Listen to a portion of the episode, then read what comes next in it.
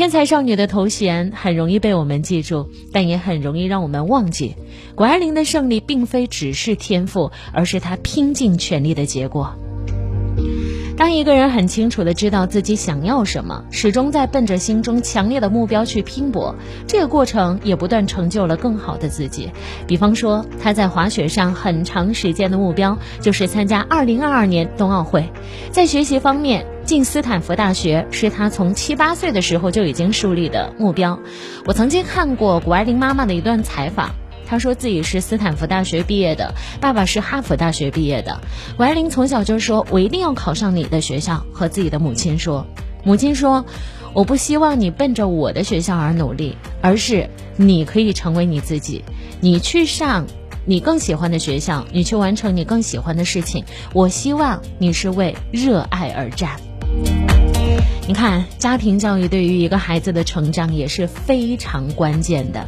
在冬奥会之前，他参加了大量比赛，累积了经验。即便是手受伤了，他不用雪仗也选择接着滑，伤病难不倒他。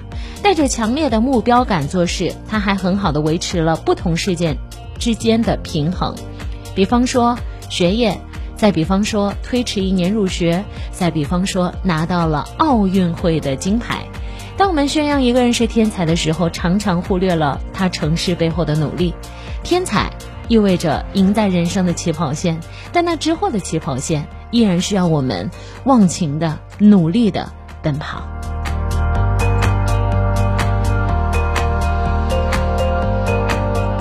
谷爱凌的奔跑目标是方向，好胜心是动力。她从来没有衍生过她的好胜心，只是她的好胜心并不是把别人踩在脚下，而是做更好的谷爱凌。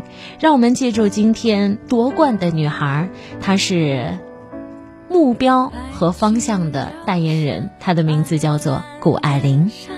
一片留白，有你